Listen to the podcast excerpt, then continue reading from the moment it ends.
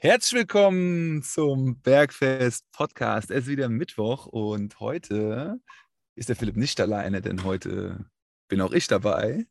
Und Philipp, was geht in Darmstadt? Servus Marco, schön, dass du wieder dabei bist. In Darmstadt geht heute schlechteres Wetter, nachdem wir gestern äh, bei sonnigem Wetter äh, Grillteller verspeist haben. Richtig. Gestern war dein Birthday an alle, die es sich jetzt merken können. Aufgabe. Das, das ist aber schwer nachzuvollziehen, ne? Genau, genau. Das, wo wir aufnehmen, sind wir ja schon wieder eine Woche hinten dran sozusagen. Also hatte ich jetzt, äh, wenn ihr das hört, vor einer Woche und einem Tag Geburtstag. Genau. Philipp hat eingeladen in Darmstadt im Nasar. Beste, massivste Grill-Tellerplatte, die ich seit langem gegessen habe. Und äh, schöne Gesellschaft war es, ja. Alles Gute nachträglich, mein Lieber. Vielen Dank. Schön, dass du es geschafft hast und mir live am Tage gratulieren konntest. Und dass es halt auch noch ein paar andere geschafft haben. Echt äh, und super viele Geburtstagsgrüße bekommen. Echt schön, muss ich sagen. Sehr, sehr, sehr gefreut über die ganzen lieben Grüße und Besuche. Was hast du für schöne Geschenke bekommen? Gab es welche? Das ist echt lustig, wenn man äh, was mit Fitness beruflich macht, dann kriegt man natürlich auch die entsprechenden Geschenke. Ich habe ähm, von, von einem habe ich hier so, so, so sechs Nocco-Dosen bekommen, diese, diese BCAA-Drinks. Dann habe ich oh. ähm, ein, ein, riesiges Paket mit Eiweißriegeln und ähm, ESN ISO Clearway. Kennst du das? Ja, ESN. Das ist, la, ja, ja, das ist der, der heißeste Stoff auf dem Markt im Moment. Der ist immer irgendwie ausverkauft und dann wird Hamsterkauf gemacht. Das ist ja härter als Klopapier irgendwie im Moment. Wahnsinn, Wahnsinn, ja. Das, das wird auch hier gedealt bei mir im Studio. Meine Mitarbeiterinnen und eine Kundin sind da auch immer sich äh, am Betteln, wer das geilste äh, ISO Clearway ähm, noch ergattert. Ja. Das ist ganz lustig, ja. ja ISO Clearway ist letzten Endes ein sehr leicht trinkbarer Proteinshake, der fast runtergeht wie eine Limonade, wie Wasser.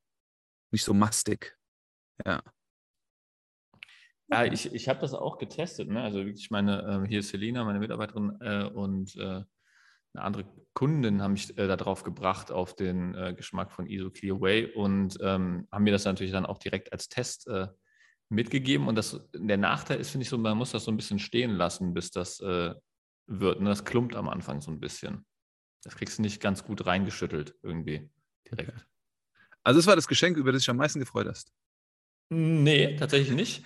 Ich, ich, das, wo ich am meisten äh, gespannt bin noch, ist noch ein Ausstehendes, das kriege ich ähm, jetzt irgendwann die nächsten Tage. Das, das war äh, irgendwie nicht verfügbar. Ähm, das kommt noch. Dann ähm, habe ich noch ein, ähm, habe ich noch ein paar äh, Geschenke bekommen in Richtung, ähm, ich werde bekocht. Ich ah. werde zum Frühstücken eingeladen. Ah. auch Geschenke, über die ich mich sehr gefreut habe. Ähm, das Ich werde bekocht ist ähm, mit einem Ribeye-Steak mit Trüffelkruste verbunden. Da bin ich äh, auch richtig heiß drauf, muss ich sagen. Ähm, dann habe ich äh, von dir ja ähm, den feinsten Wein äh, aus Sizilien bekommen. Und der Wein ist einnehmend, richtig? Der Titel heißt einnehmend. Possente. Hat das, eigentlich was mit, hat das eigentlich was mit meinem Charakter zu tun? Deine physischen Präsenz. Auf jeden Fall. Einnehmend, ja, der guter, guter Bio-Wein. Äh, Nero d'Avola, 13,5 Prozent. Ich glaube, der wird ganz gut matchen mit diesem Trüffel-Ribeye. Ja, meinst du? Ja, nimm den mit. Also ich bin ja echt kein Weinkenner und auch kein Weintrinker, aber weil wenn Marco sagt, hier, das ist das Feinste, dann, dann bin ich da bereit, mal zu testen. Ja.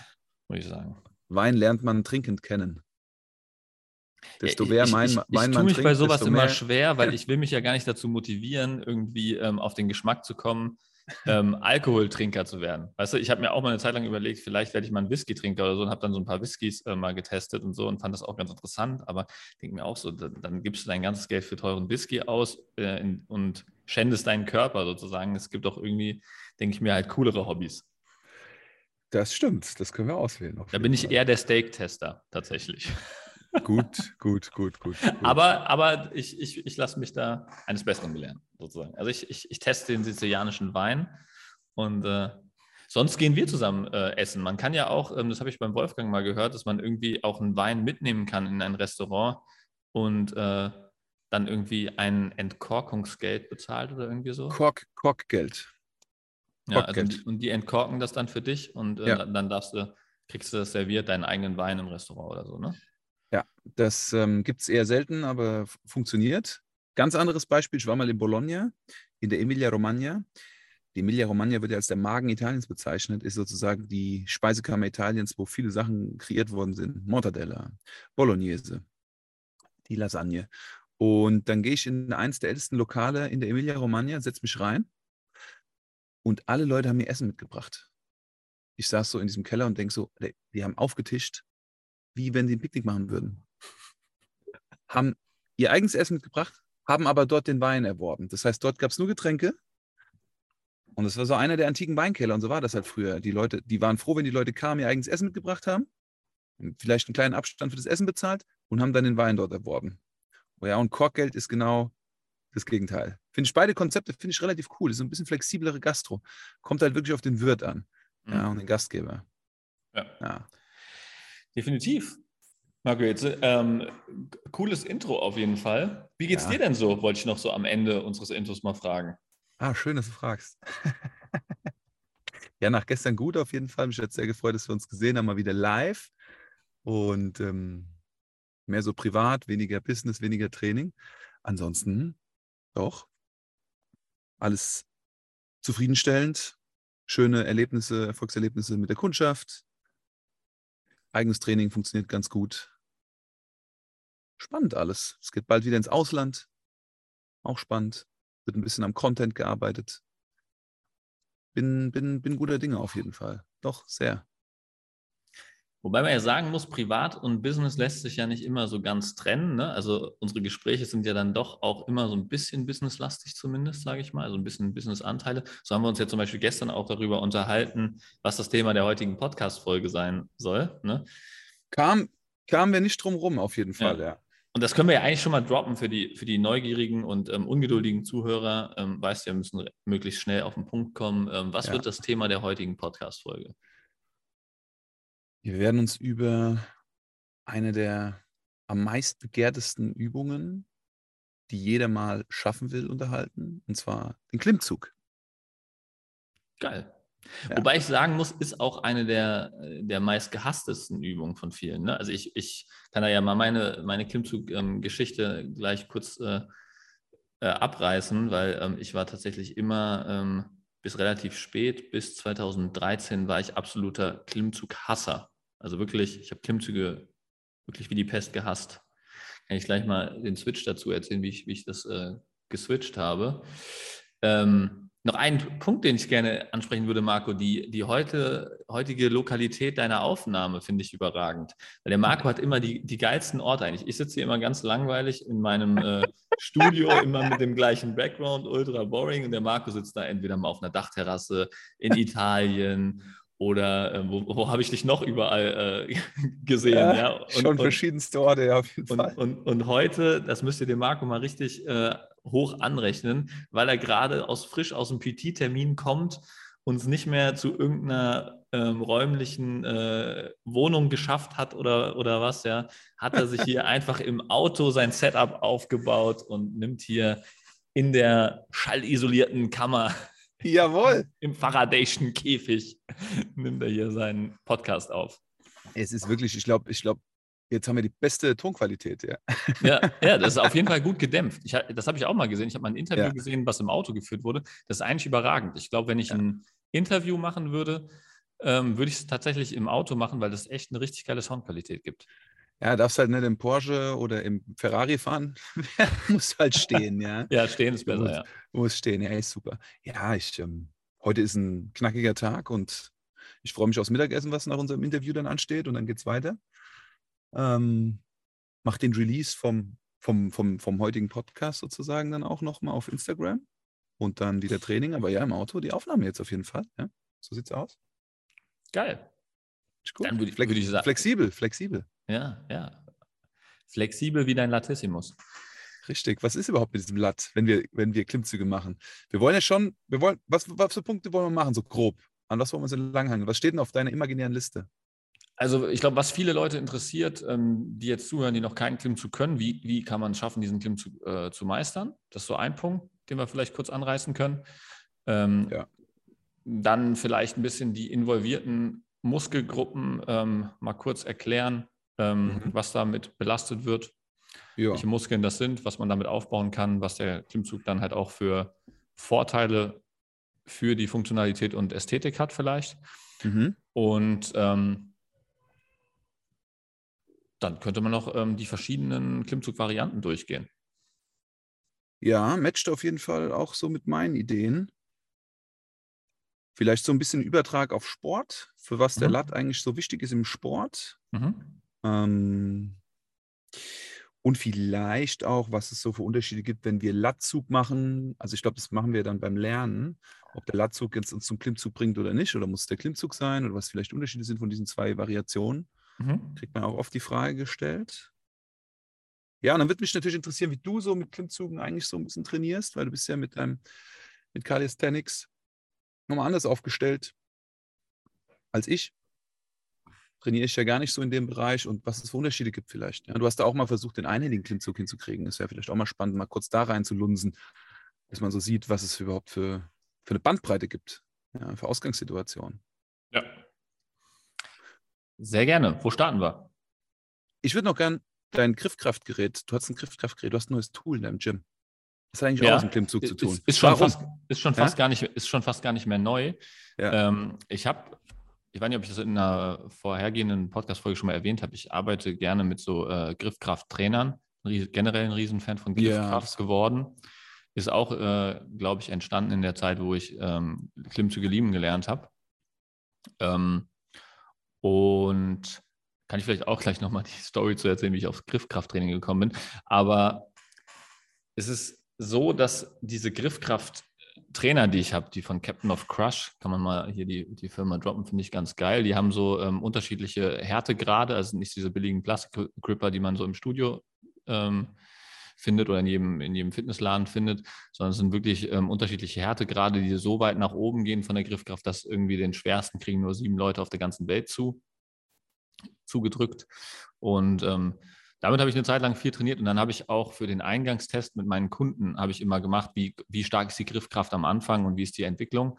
Und das habe ich halt mit diesen Griffkrafttrainern ähm, getestet. Allerdings ist da, die niedrigeren Stufen sind schon sehr schwierig, und dann ist es schwierig, Abstufung zu machen. Deswegen habe ich jetzt hier so ein, so ein Griffkraftgerät, was eine digitale Anzeige hat. Und dann drückst du einfach so fest, du kannst diese Griffe zusammen und dann kriegst du angezeigt, wie viel Kilo Griffkraft du da draufgebracht hast auf das Gerät. Und dann kannst du halt ungefähr rückschließen darüber, ähm, wie gut die Griffkraft halt am Anfang vom Kunden ist. Und dann kann man das äh, nach gewissen Zeiträumen ähm, wieder testen und gucken, wie sich die Griffkraft entwickelt. Und das ist eine Sache, ähm, die ich auch gerne mal ein bisschen näher untersuchen möchte jetzt in, in in der näheren Zukunft. Ihr seht Philipp, der Ingenieur, hier mit Feldforschung und Empirie. Das finde ich mega. Wir kennen ja beide die Studie zur Griffkraft und ich finde, es ist auch eigentlich relevant für den Klimmzug, weil oft scheitert es ja schon einfach im Klimmzug daran, dass du dich nicht festhalten kannst. Ja. ja. Also das ist ja direkt mit der Griffkraft verbunden. Aber die Studie sagt letztlich aus, es gibt eine Korrelation zwischen Lebenserwartung und Griffkraft. Und desto höher die Griffkraft, desto höher die Lebenserwartung. Die Menschen werden älter. Warum? Wenn du eine Treppe runtergehst, kannst du, falls du ausrutschst, dich zum Beispiel eher irgendwo festhalten, abstützen, verhindern, dass du stürzt an irgendwelchen Kanten, an irgendwelchen Geländern und hast dadurch weniger die Wahrscheinlichkeit, dass du dir die Hüfte brichst und im Rollstuhl landest, was ja oft bei vielen älteren Menschen der Fall ist. Das beeinflusst dann stark nochmal die Lebensgestaltung im Alter. Und das Nervensystem. Also, desto fester du zupacken kannst, desto mehr Kraft kannst du in der Hand entwickeln, desto mehr und besser sind die Nerven verschaltet und die, Mus die arbeiten die Muskeln zusammen. Ja. Ja, ist ganz interessant. Also es gibt extrem hohe Korrelationen auch mit Maximalkraft, Muskelmasse. Ähm, die, da ist der Zusammenhang zur Griffkraft halt enorm. Deswegen, ähm, so kam ich auch aufs Griffkrafttraining. Ich habe ähm, einen sehr bekannten äh, Strength Coach mal äh, verfolgt, Pavel Zazulin. Ähm, der ist so über die Kettlebell-Geschichten, äh, glaube ich, relativ bekannt geworden. Ja. Und der wurde mal gefragt, ähm, was so die zwei ähm, einfachsten Möglichkeiten sind, die Gesamtkraft zu steigern. Und der hat gesagt, ähm, Core Strength äh, stärken. Hat auch ein paar Übungen dazu gezeigt, können wir vielleicht an anderer Stelle nochmal drauf eingehen. Und äh, zweiter Punkt, Griffkraft stärken. Weil Griffkraft ist halt immer die Verbindung zum Gewicht und je stärker deine Griffkraft ist, desto mehr Gesamtkraft kannst du halt entwickeln. Und bei diesem Griffkraftthema bin ich halt hängen geblieben und er hat dann diese Captain of Crush äh, Gripper ent, also, also da vorgeschl vorgeschlagen, empfohlen. Und ähm, dann habe ich angefangen damit zu trainieren und ich kann das 100% bestätigen, das ist echt crazy, weil ich habe damals bei den Klimmzügen immer mit dem Griff gestruggelt, konnte nicht lang genug an der Stange hängen, um ausreichend Klimmzüge zu machen und so. Ähm, also war wirklich Griffkraft der limitierende Faktor. Und seit ich das ähm, auf Vordermann gebracht habe mit diesen Grippern, ist das nie wieder ein Problem gewesen. Und das hat wirklich meine Gesamtkraft in allen Bereichen gesteigert im Oberkörper. Ja. Oder auch beim Kreuzheben, ja. Also ja. wenn du halt schwerer, ich habe zum Beispiel letztens, ich, war ich hier im Metzgerei-Gym bei meinem äh, Kumpel, der hat 60er Kurzhanteln, dann haben wir Kurzhantelrudern mit 60er Kurzhanteln gemacht. Ein geiler Typ. Und, Habe und, ich gestern kennengelernt, ey. Ja, genau, der war gestern auch da. ähm, und, und der, äh, also da, da, kannst du halt ähm, mit Griffkraft halt, kannst du diese Kurzhantelrudern halt ohne Zughilfen machen. Ne? Ja. Das ist, die meisten ja, wie, brauchen halt Zughilfen. Wie, wie, wie, war sein Name nochmal? Ich habe vergessen. Daniel. Daniel. Shoutout an Daniel ins Metzgerei-Gym. Oder Flicko wird er genannt, ja. Flicko. Flicko. Bester Mann. Hat mir auch Eiweißriegel geschenkt, die besten, die ich im Moment, äh, also wirklich, ich habe den heute Morgen getestet, ne, bester Eiweißriegel, den ich im Moment geschmacklich äh, kennen würde auf dem Markt. Welche? Ähm, ich habe jetzt den Namen gerade gar nicht parat, aber ist, ist auch was von ESN tatsächlich. Also ESN mhm. macht gerade irgendwie äh, eine große, äh, große Welle. Lecker. Okay, Griffkraft. Ähm, ich glaube, wir gehen direkt zum Klimmzug lernen, oder? Mhm. Klimmzug lernen. Können wir gerne machen. Wir, wir, wir, können auch gerne noch darauf eingehen, ähm, wie man ähm, von ein bisschen Klimmzügen auf viele Klimmzüge kommt. Da gibt es auch verschiedene Programme, die man äh, einfach mal testen kann. Ja. Ähm, aber ich glaube, die meisten Leute interessiert eher, wie man erstmal auf einen Klimmzug kommt. Ja. Ich habe dazu Spannend. übrigens auch mal eine, eine YouTube-Videoserie äh, gemacht wo ich das nochmal. Wo finden äh, wir die? Unter was? Wie hast du die gelistet? Kann ich, kann ich eigentlich verlinken dann äh, unter der Podcast-Folge. Ähm, Philipp, Philipp goes nuts. Ich glaube, wenn man ähm, Klimmzug äh, lernen Philipp Hoffmann auf YouTube eingibt, findet man das wahrscheinlich. Aber ähm, sonst ist es. Ich, ich verlinke es unten. Das ist der einfachste Weg, denke ich mal. Also erkläre ich es kurz, wie man, ähm, welche Methoden es gibt da zum zum ersten Klimmzug zu kommen. Das ist eigentlich das exzentrische Ablassen. Das können wir vielleicht auch hier nochmal kurz erklären. Ja. Ähm, dass wenn man noch keinen Klimmzug kann, dass man halt erstmal damit anfängt, sich an die Stange dran zu hängen in der obersten Klimmzugposition und sich 30 Sekunden lang versucht abzulassen. Und wenn man das schafft, dann hängt man ein bisschen Zusatzgewicht dran und macht dann nochmal 30 Sekunden, dann wieder ein bisschen mehr. Ziel ist es, 10 Prozent von seinem Körpergewicht zusätzlich an den Körper dran zu hängen und dann diese 30 Sekunden abzulassen dann solltest du eigentlich in der Lage sein, einen Klimmzug äh, ohne Gewicht durchzuführen. Das ist auf jeden Fall das Beste. Da habe ich auch sehr gute Erfahrungen mitgemacht. Öfters kommt es vor, dass es trotzdem noch zu krass ist. Leute zum Beispiel sich überhaupt nicht halten können. Mhm. Dann sage ich, okay, Hang mit dem Griff, Schulterblätter anziehen, Spannung im Bauch aufbauen und versuchen einfach so lange mit ausgestreckten Armen, aktivierten Schulterblättern, aktivierten Bauchmuskulatur aktivierten Hüftbeuger zu hängen. Ja, als Start. Akti aktivierter Bauch ist ein gutes Stichwort, weil damit haben sehr viele äh, Menschen am Anfang Probleme, erstmal ihren Bauch überhaupt anspannen zu können. Ja, Mache ich auch einen ja. Test im, im, im Eingangscheck, um zu gucken, wie gut die Bauchmuskulatur schon, schon aktiviert werden kann. Und äh, das ist extrem wichtig, dass man da halt lernt, die Bauchmuskulatur anzusteuern. Ähm, zum Beispiel ist auch ein guter Skill, ähm, die Bauchmuskulatur angespannt halten zu können, während man atmet. Mhm. Das ist zum Beispiel auch sehr vielen Leuten nicht möglich. Und ähm, da gibt es verschiedene Übungen, die Bauchmuskulatur zu aktivieren. Die, die du jetzt gerade erwähnt hast, ist zum Beispiel eine, die auch sehr ja. gut ist. Ja. Warum ist das wichtig? Es ist so biomechanisch die Gegenkraft zum Latissimus, weil über den Serratus, also an der Seite der Rippe und über das Zwerchfell spannen wir letzten Endes den, machen wir einen Kraftübertrag in den ganzen Körper. Wir können mehr Kraft dann auch generieren im Rücken. Ja, also man kann sich vorstellen, der, der Unterkörper hängt einfach lose am Oberkörper dran, wenn der Bauch nicht angespannt ist. Und ähm, so wirkt das dann halt wie so ein Zug, der so langsam anfährt, also so ein träges Konstrukt. Und wenn du halt den kompletten Körper unter Spannung hältst, dann ziehst du halt als eine Einheit deinen Körper dann nach oben, was halt ein komplett anderes Gefühl ist, als wenn da so ein nasser Sack unten dran hängt. Ne? Ja, ja. Was eine weitere Regression wäre, wenn wir jetzt vom Ablassen, das Ablassen nochmal als Ziel lassen, wäre, man bleibt oben hängen. Also man steigt irgendwo drauf und hält sich in dieser Endposition des Klimmzugs eine ganze Weile. Ja, das ist auch ein Test, den ich zuerst mache. Also man muss sich schon mal 10 Sekunden mindestens oben halten können, um mit dieser 30 Sekunden herablassen Geschichte anzufangen. Äh, macht keinen Sinn, wenn man sich nicht 10 Sekunden oben halten kann, damit vorher zu beginnen. Da sollte man eher mit anderen, ähm, etwas leichteren Übungen einsteigen, um so ein bisschen die Grundkraft zu entwickeln. Mhm. Da ähm, können wir dann ja auch nochmal drauf eingehen. Kann man zum Beispiel mit Latziehen starten, um erstmal eine Grundmuskulatur aufzubauen, ähm, mhm. weil es einfach die, ein ähnliches Bewegungsmuster ist und äh, die gleiche Muskulatur trifft. Oder ähm, wenn man jetzt kein Fitnessstudio zur Verfügung hat, kann man da auch ähm, sowas wie Australian Pull-ups oder Rudern an den Ringen, Liegezüge, wie man es auch immer nennen mag, also einfach sich an einer Stange oder an Ringen oder an einem Schlingentrainer hochziehen und so eine Art Ruderbewegung machen. Das trifft auch in die gleiche Muskulatur wie beim Klimmzug und gibt eine gute Grundkraft, um dann solche fortgeschritteneren ähm, Sachen wie das Hängen an der Stange und das ähm, Herablassen dann weiter fortführen zu können. Ja, die können alleine stattfinden, die können in Kombination stattfinden, je nachdem, wie unser Gegenüber das toleriert, von, von der Kraft und so weiter und so fort. Was ähm, sagst du zum Thema Isolation von schwächsten Gliedern? Wir wissen ja, der oberste Punkt des Klimmzugs ist ja Außenrotation. Mhm. Der unterste Punkt des Klimmzugs, wenn der Arm gestreckt ist, sind die Armbeuger auch mitlimitierend. Trainierst du das parallel? Lässt du das außen vor? Wie machst du das?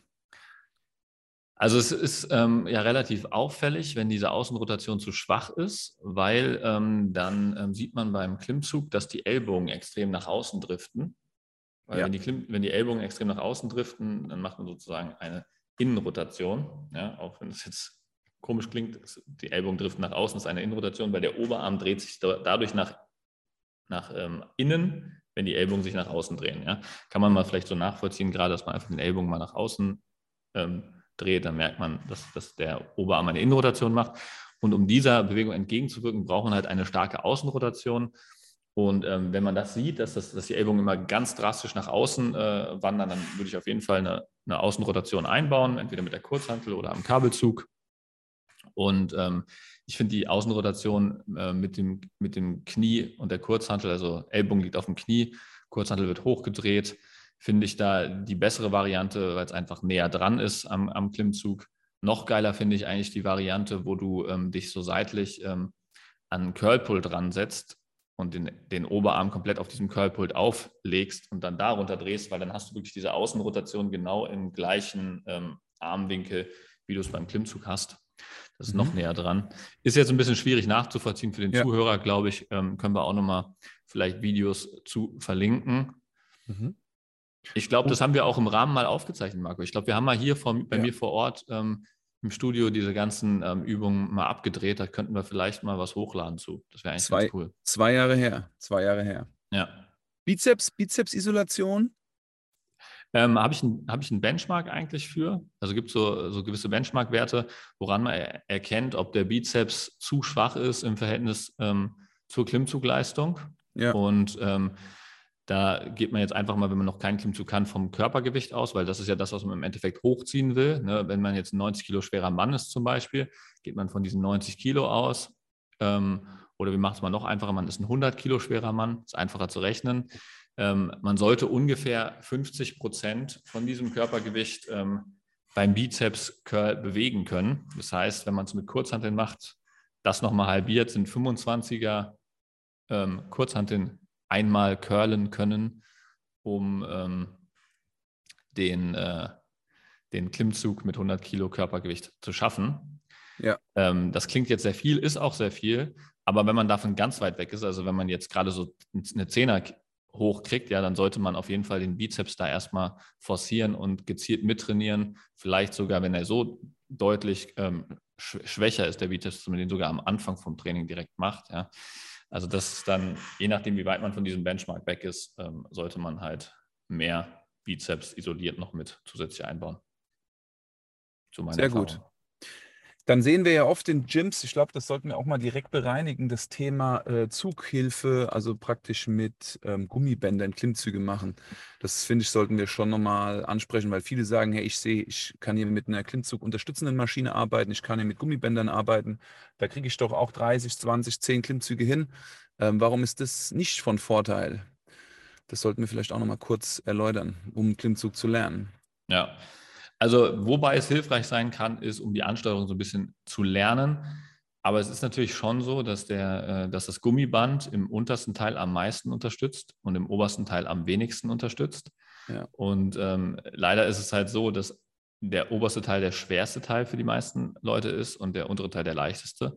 Dementsprechend ist dann halt äh, diese Unterstützungskurve äh, des, des Bandes halt ähm, entgegengesetzt zu dem, wie es eigentlich unterstützen sollte. Deswegen ist das ja. Band da äh, nicht immer die beste Wahl. Ähm, und die Klimmzugmaschine, die du eben angesprochen hast, die fixiert halt deine Knie. Das heißt, du hast diesen balancierenden Faktor des Klimmzuges nicht mehr mit drin. Ist dann eigentlich auch wieder eher ein Latzug, wenn du es so willst. Deswegen finde ich den auch nicht so gut, weil du halt diese stabilisierenden Effekte nicht mehr hast. Ich habe mir jetzt eine Klimmzugmaschine selbst gebaut ähm, mit zwei Kabelzügen und dann Der alte, Ingen dann kannst Ingenieur. Du, ja, das ist geil. Dann kannst du so einen Gürtel anziehen und dann kannst ja. du dich ähm, gegen Gewicht von Kabeln nach oben ziehen lassen. Dann ja. hast du diese, diese freie Bewegung trotzdem weiterhin. Kannst also einen ganz normalen Klimmzug ähm, mit weniger Körpergewicht durchführen. Das ist eine ausgezeichnete Lösung. Kann ich vielleicht auch mal abfilmen. Finde ich eine ganz geile Konstruktion, die ich mir hier gebaut habe, tatsächlich. Ihr müsst wissen, Philipp ist sehr lösungsorientiert in der Auswahl seines Fitness-Equipments und das ist sehr smart. Und du hast doch letztens dir eine Beinpresse gebaut mit einer Langhandel, also praktisch eine Landmine, ein, ein Pendel. Also das Pendel wirkt sozusagen wie eine Beinpresse und es funktioniert. Du testest es aus. Das ist ja. sehr gut. Und gleichzeitig auch eine Hackenschmidt. Also, also so eine Hackenschmidt-Kniebeuge ist, ist ein richtig geiles Tool. Ähm, da bin ich auch gerade noch am Experimentieren. Da habe ich noch ein paar andere Übungen, die ich jetzt damit mache. Das ist äh, auf jeden Fall auch eine sehr geile Geschichte tatsächlich. Ja. Top, topping. Wie, wie gehst du davor, Marco, beim, beim Klimmzug? Wenn du jetzt, ähm, wenn jetzt jemand zu dir kommt ähm, und sagt, ich möchte gerne schnellstmöglich einen Klimmzug lernen, wie würdest du da vorgehen? Also wir sind da, wir sind da eins, sag ich das safe. Also das, das deckt sich komplett. Also sonst hätte ich hier noch was eingeschoben. Das ist genau das Ding. Früher habe ich das Klimmzug ablassen als Nummer eins gehabt. Ich habe gemerkt, Klimmzug ablassen als Nummer eins 30 Sekunden mit Isolation von Außenrotation und Bizeps-Curls. Funktioniert aber nicht für alle. Ähm, das Klientel braucht noch mehr Regression, also noch einfachere Übungen. Deshalb zum Hang, zur Bauchmuskulaturaktivierung, zum oben in der obersten Position halten, mit parallelem Lattzug, ja, um den Rücken aufzubauen, um, die, um das Bindegewebe aufzubauen, um die Muskulatur aufzubauen, die dann diese Kräfte auch aushält, dann zum, Lat, zum, zum Klimmzug entwickelt. Also Mhm. Sehr, also gleich, gleich sind wir da auf einem Zug auf jeden Fall. Und es funktioniert sehr gut. Natürlich muss man sagen, dass das Körpergewicht eine krasse Rolle spielt. Also wenn wir Menschen mit einem starken Übergewicht betreuen, dann wissen wir, und das können wir auch sagen, wenn wir hier 15, 20 Kilo weniger an Körpergewicht haben, dass das Thema Klimmzug ganz anders zu realisieren ist. Ja von Anfang an. Aber da kann man trotzdem schon die Grundlagen legen mit der Griffkraft, mit der Ansteuerung der Schulterblätter, mit der Ansteuerung der Bauchmuskulatur. Mhm. Ja, ja. sehe ich auch so. Ich finde, deswegen ist es auch eine geile Übung, die man sehr gut mit einer Gewichtsabnahme kombinieren kann, weil du halt einfach, je leichter du wirst, desto leichter wird dieser Klimmzug für dich und äh, je stärker du wirst, desto leichter wird dieser Klimmzug für dich. Deswegen ist es eigentlich eine, eine richtig schöne Übung, weil man halt immer mehr sein Körpergewicht unter Kon Kontrolle bekommt und wenn du dann irgendwann den Klimmzug gemeistert hast, dann merkst du auch sofort, wenn du wieder schwerer wirst, weil dann halt der Klimmzug wieder schwerer wird oder du schaffst weniger Klimmzüge. Deswegen finde ich das eine, eine, eine, super, super Übung. Ja. Ähm, was wir noch machen wollten, ist ähm, kurz auf die Anatomie eingehen. Keine Sorge, wir langweilen euch jetzt hier nicht mit Fachbegriffen, sondern es geht einfach nur darum, welche, welche Muskeln primär trainiert werden beim Klimmzug. Ja. Und ähm, das ist, ähm, wie der Name Latzug äh, schon, schon sagt, äh, den wir eben angesprochen haben, der Latissimus. Das ist dieser breite Rückenmuskel, der ähm, so flügelförmig unter euren Armen rauskommt. Also wenn ihr euch jetzt mal unter euren Arm greift, seitlich, dann ist das dieser Schinken, der da ähm, rechts äh, aus der Hüfte entspringt und bis hoch zum, zum Arm geht. Ja? Also der, den, der ja. sozusagen eurem Körper diese V-Form verleiht. Ja? ja? Also Und das ist halt das, wo, wonach auch viele streben, einfach dieses V-förmige, athletische.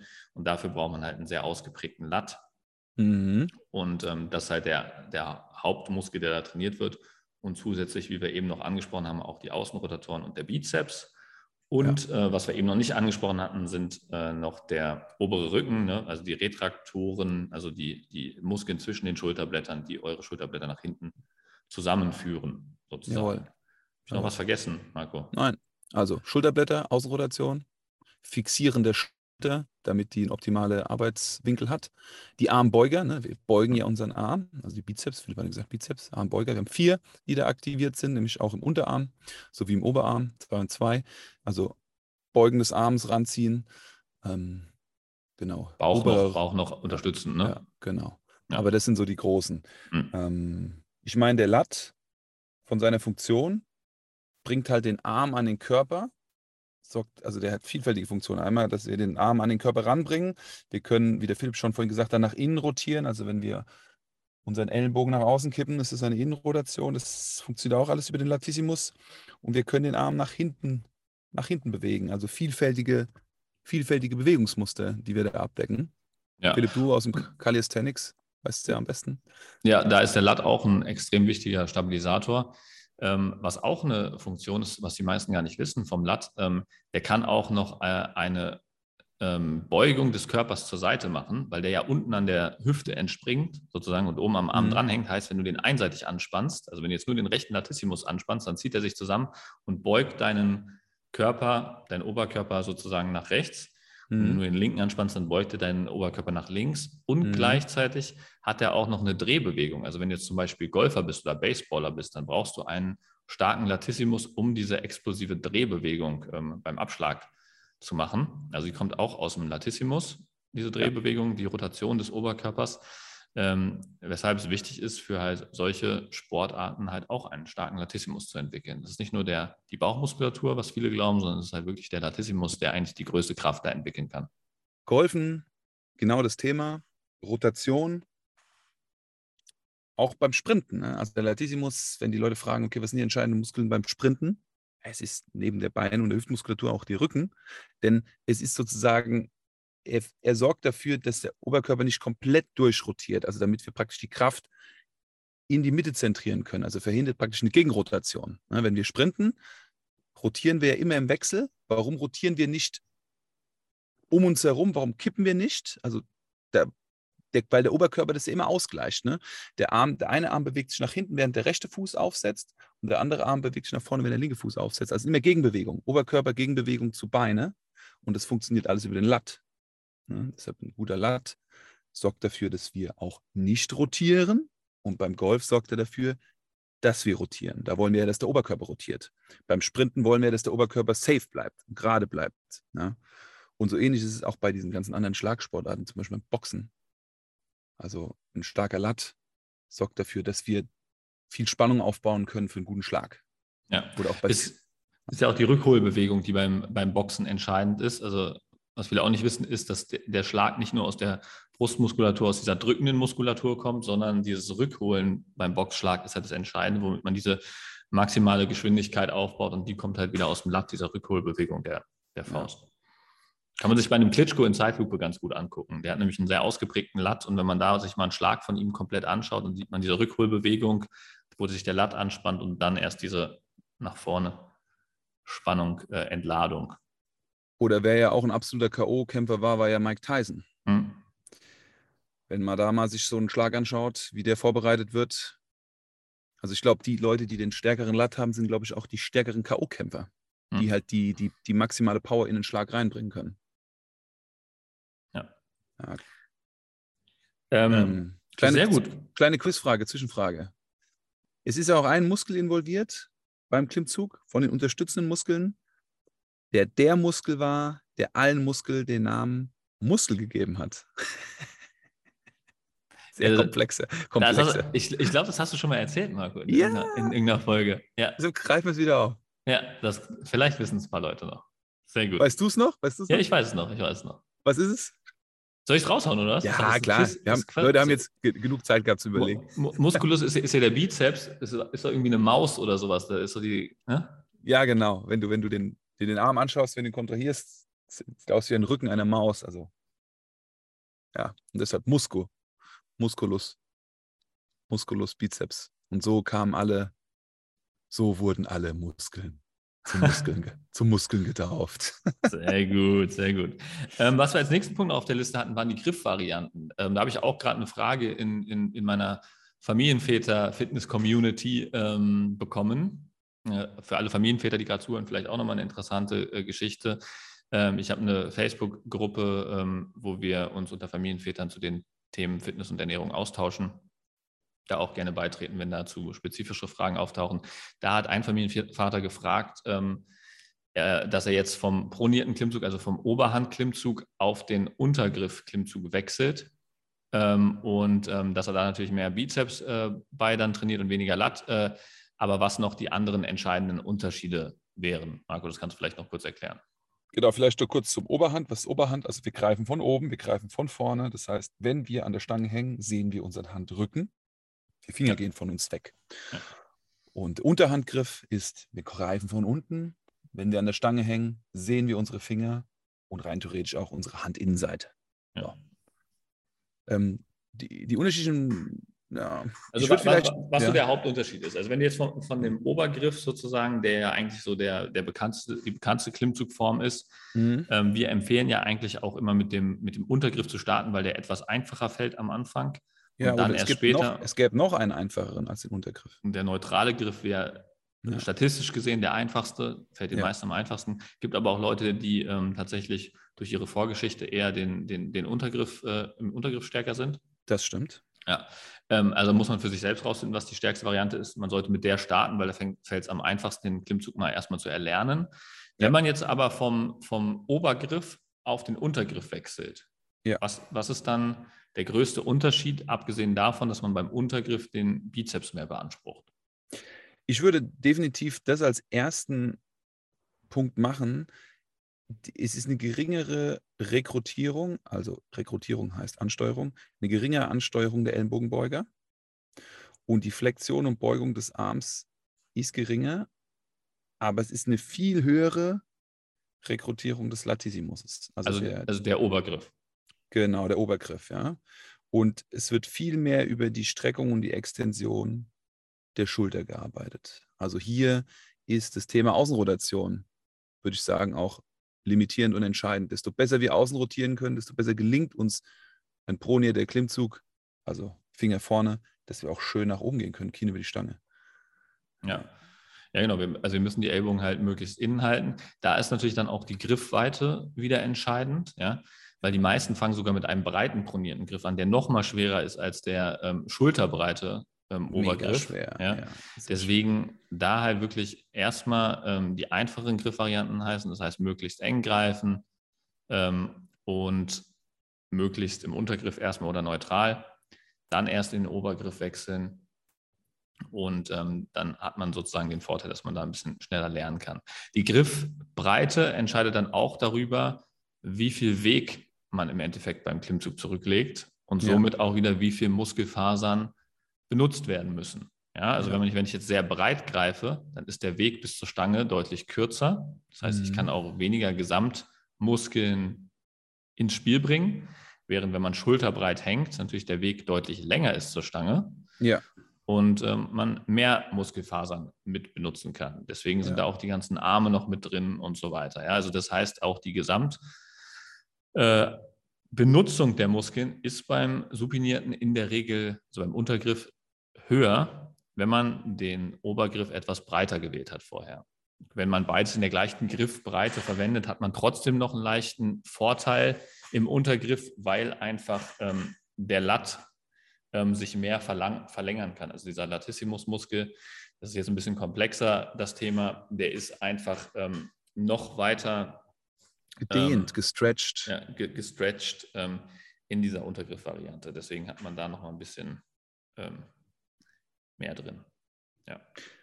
Wichtig bei allen ist es grundsätzlich, dass wir die volle Range erreichen. Wie oft sehen wir Leute, die da nur die halben Bewegungen machen? Hauptsache, sie haben den Griff, der, wo sie meinen, sie haben die bessere Ansteuerung auf dem Rücken. Es geht wirklich darum, dass wir von Anfang bis Ende das Maximum aus der Bewegung rausholen, das Maximum aus der Phase rausholen. Und wenn diese, wenn diese Variante für uns nicht gut ist, dann müssen wir, müssen wir entsprechend angepasst trainieren oder müssen sie halt, müssen sie halt stärken.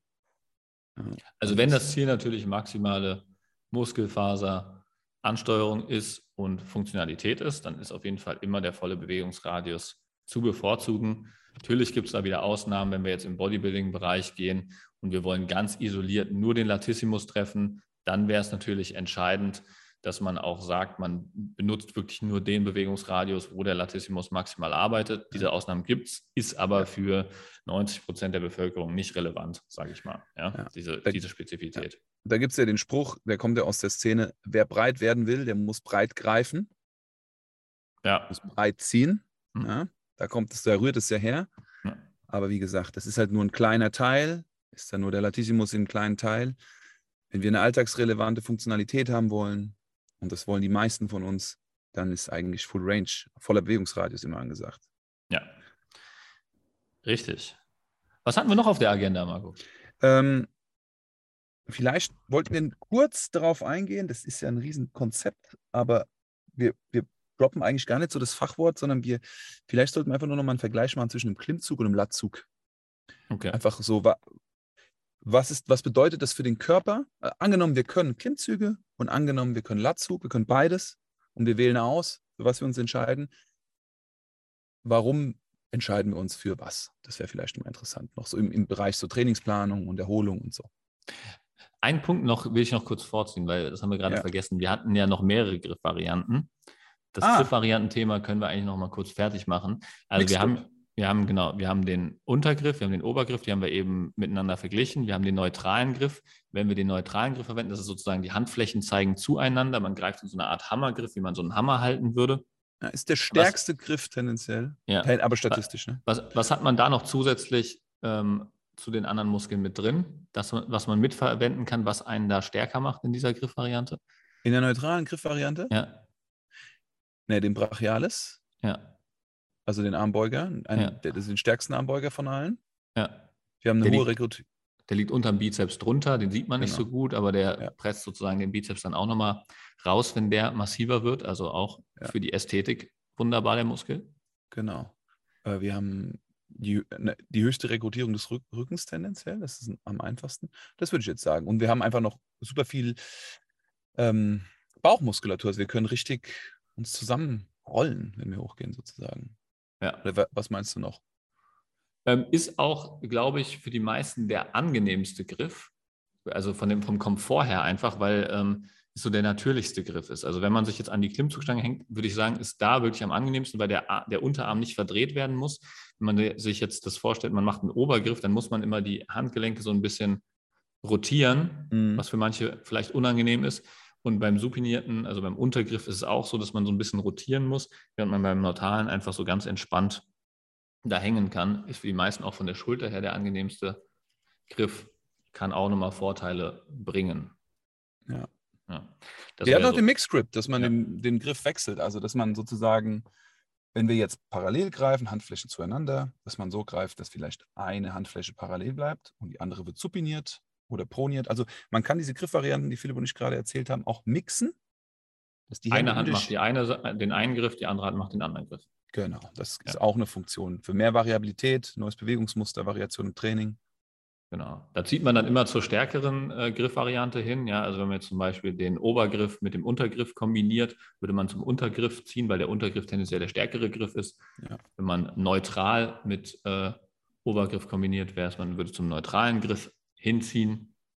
Und äh, so kann man, wenn man äh, irgendwann stagniert, nochmal viel, noch mal mehr Variation reinbringen und ist auch ein gutes Startprogramm äh, oder Startübung für den einarmigen Klimmzug dann später. Mhm. Philipp hat es ja mal probiert, sich hinzuarbeiten. Wie weit bist du gekommen? Was war so dein größtes Erfolgserlebnis? Ähm, ich war so weit, dass ich ähm, auf der, dass ich diesen Mix-Script gemacht habe, aber nur noch mit einem Finger auf der Obergriffseite und ähm, auf der anderen Hand habe ich neutral gegriffen gehabt und habe noch zusätzlich ähm, 20 Kilo dranhängen gehabt. Wahnsinn. Ja, es ist aber auch ähm, problematisch gewesen, weil ich habe zu der Zeit extrem viel ähm, Trainingsvolumen gehabt, zusätzlich zu dieser hohen Intensität. Und habe dann tatsächlich mir den ähm, langen Kopf vom Trizeps, der ja eigentlich, den haben wir vorhin vergessen, der arbeitet auch noch mit. Der lange Kopf vom Trizeps hängt nämlich am Schulterblatt dran mhm. und arbeitet auch bei dieser Bewegung mit. Und den habe ich, da habe ich mir einen Muskelfaserriss in den Muskel geholt, der mich wirklich echt lange Zeit äh, außer Gefecht gesetzt hat. Und ähm, der kommt äh, tatsächlich, wenn ich ähm, schwer trainiere, teilweise auch wieder. Also ist wirklich ein ähm, sehr hartnäckiges Problem gewesen. Habe ich jetzt einigermaßen gut in den Griff bekommen. Ähm, kann man auch an anderer Stelle nochmal darauf eingehen, ähm, wie man so ein Reha-Programm für solche Verletzungen hat. Ist halt immer ein gewisses Risiko dabei, wenn man mit so hochintensiven Übungen trainiert, dass man sich äh, da auch Verletzungen zuziehen kann. Da ist immer ratsam, ähm, mit einem Trainer zusätzlich zu trainieren, der von außen einem objektives Feedback gibt, der einen da ähm, auch auf dem Boden hält und äh, entsprechend Feedback gibt, dass man da nicht äh, übers Ziel hinausschießt und vorsichtig bleibt und nicht irgendwo äh, ungeduldig so ein bisschen ähm, zu viel Volumen fährt. Ja. Mhm. Gute Punkte. Gute Punkte. Lattzug und Klimmzug. Ja, Genau, also das waren jetzt die Griffvarianten vom Klimmzug. Griffbreite sind vorhin auch drauf eingegangen, spielt auch noch eine Rolle. Ich habe vorhin erwähnt. Ähm, und jetzt ähm, Unterschied zu Latzug und Klimmzug. Willst du es kurz erklären oder soll ich das machen? Wir ergänzen uns. Ich würde anfangen mit ähm, dem Latzug. Wenn wir beide Varianten trainieren können, ist der Latzug die Variante, mit der wir die ganze Rückenpartie mehr isolieren könnten. Wir könnten mit weniger Gewicht dort sehr viele Wiederholungen, sehr viel Volumen reinbringen, einen höheren Grad an Isolation. Und es ist eine einfachere Bewegung, die weniger das Nervensystem fördert und den Körper und den Rücken belastet. So. Ja, das kann merkt, man machen. Das merkt man eigentlich auch direkt. Ne? Also wenn man mal ähm, einen Satz Klimmzüge macht und dann äh, als Vergleich einen Satz Latzüge macht, mit äh, ungefähr vergleichbarem Gewicht merkt man schon, dass der Klimmzug einen einfach mehr challenged. Ja? Also der macht einen komplett fertig. Ist zum Beispiel auch so, wenn man Klimmzüge ähm, mit sehr hoher Intensität oder Volumen am Anfang des Trainings macht, dass der Rest vom Training äh, deutlich vorermüdet ist, äh, unabhängig davon, was danach kommt. Das ist einfach für, das Gesamt, für den Gesamtkörper eine sehr hohe Belastung, so ein Klimmzug. Ja. Und du hast ja schon dann automatisch gesagt, wenn du Klimmzüge machst, hast du die funktionellere Bewegung und hast die höhere Belastung aufs Nervensystem, auf den Körper und auf den Rücken. Ja. ja. Das sind so ein bisschen die Geschichten. Ich meine, ähm, zur Voraktivierung habe ich auch schon oft gehört vom äh, Kraft-3-Krampf, wenn schweres Kreuzheben gemacht wird, dass die Leute an den Lattzug gehen und den Latissimus aktivieren, machen mehrere Sätze Lattzug, auch viele Wiederholungen, damit das Ding schön voll und aktiviert ist und gehen dann ans Kreuzheben ich glaube, sie, sie, sie machen absichtlich keine Klimmzüge vorher, weil die Klimmzüge das Nervensystem einfach zu sehr erfordern. Ja. ja. Guter Punkt. Ist auch so eine Sache, ähm, warum ich wahrscheinlich die Klimmzüge am Anfang immer gehasst habe. Ne? Also bis 2013, wie gesagt, war das immer meine Hassübung und war auch so eine Sache, ähm, ich war eigentlich damals schon, schon relativ äh, stark, sage ich mal, ähm, also war relativ fortgeschritten im Training, aber habe immer nur 10 bis äh, 11 Klimmzüge geschafft. Ähm, mit damals, äh, was habe ich damals gewogen? Ich glaube 90 Kilo roundabout. Ähm, und dann habe ich äh, mir einen Kreuzbandriss zugezogen gehabt im Knie. Ähm, bin dann im Rahmen der Reha davon ähm, extrem schwer in den Beinen geworden, war dann auf 102 Kilo. Dann waren die Klimmzüge noch weniger spaßig tatsächlich. Und äh, ja, das, das war dann halt so der Grund, warum ich mir damals ähm, eine Wette mit einem Kumpel, der das gleiche Problem hatte, gesetzt hatte, wer als erster 30 Klimmzüge schafft. Und dann, dann habe ich zwei Jahre lang halt wirklich extrem viele Klimmzüge gemacht, immer so zwischen drei bis sechs Klimmzugeinheiten pro Woche. Und ähm, da habe ich dann wirklich gelernt, wie man richtig Klimmzüge macht ähm, und bin da auch ganz gut drin geworden. Und so habe ich dann die Liebe zu Klimmzügen entwickelt tatsächlich. Und eine tolle, wirklich, Liebes, eine tolle Liebesgeschichte. Ja, ist wirklich so. Also ich muss sagen, Klimmzüge ist wirklich äh, eine meiner absoluten Lieblingsübungen. Ähm, und ich glaube, das geht auch nicht mehr weg. Das ist echt äh, eine schöne Sache. Auch dieser Vorteil, dass du die halt überall machen kannst und was die halt auch für einen Übertrag halt auf andere ähm, Übungen haben. Ne? Das ist echt toll. Aufs, aufs äh, Schwimmen, aufs äh, Klettern, aufs Judo, äh, also auf alle Sportarten. Das ist echt Wahnsinn. Ne? Und auch was du für eine optische Entwicklung auch von diesem Latissimus hinbekommst durch Klimmzüge. Ne? Ein Kumpel zum Beispiel, mit dem ich die Wette hatte, der ist ähm, wesentlich ähm, schmaler von der Statur als ich, aber trotzdem hat er durch diese vielen Klimmzüge einen herausragenden Latt. Das ist wirklich auffällig. Also wenn du den im Schwimmbad... Der war, auch, der war auch gestern da, gell? Ja, genau. Ja. Shoutouts auch an Starkus. Starkus. Starkus, Starkus, meinen guten Freund. Ähm, der hat auf jeden Fall auch äh, einen äh, extrem stabilen Latt durch diese äh, ganze Klimmzuggeschichte bekommen, ja. Was eine Liebeserklärung an den Klimmzug. Ja, kann ich mich nur anschließen. Für mich war es auch eine, mh, hm, ja, zum ersten Mal progressiv dank Wolfgang oder durch Wolfgang Unsöld und das YPSI. Und mein stärkstes waren, glaube ich, 60 Kilo im eng neutralen für eine Zusatzgewicht plus meine 105, also 165 für eine. Und die Anatomie und die Entwicklung des Rückens war schon massiv auf jeden Fall, ja, muss man schon sagen. Und auch einen guten Übertrag auf alles gehabt. Definitiv. Leute, hier kriegt ihr alles. Hier kriegt ihr Romantik, hier kriegt ihr Trainingshinweise, hier kriegt ihr Stories. Wir freuen uns, wenn wir euch da weiter, weiterbringen und äh, ihr davon was mitnehmen könnt.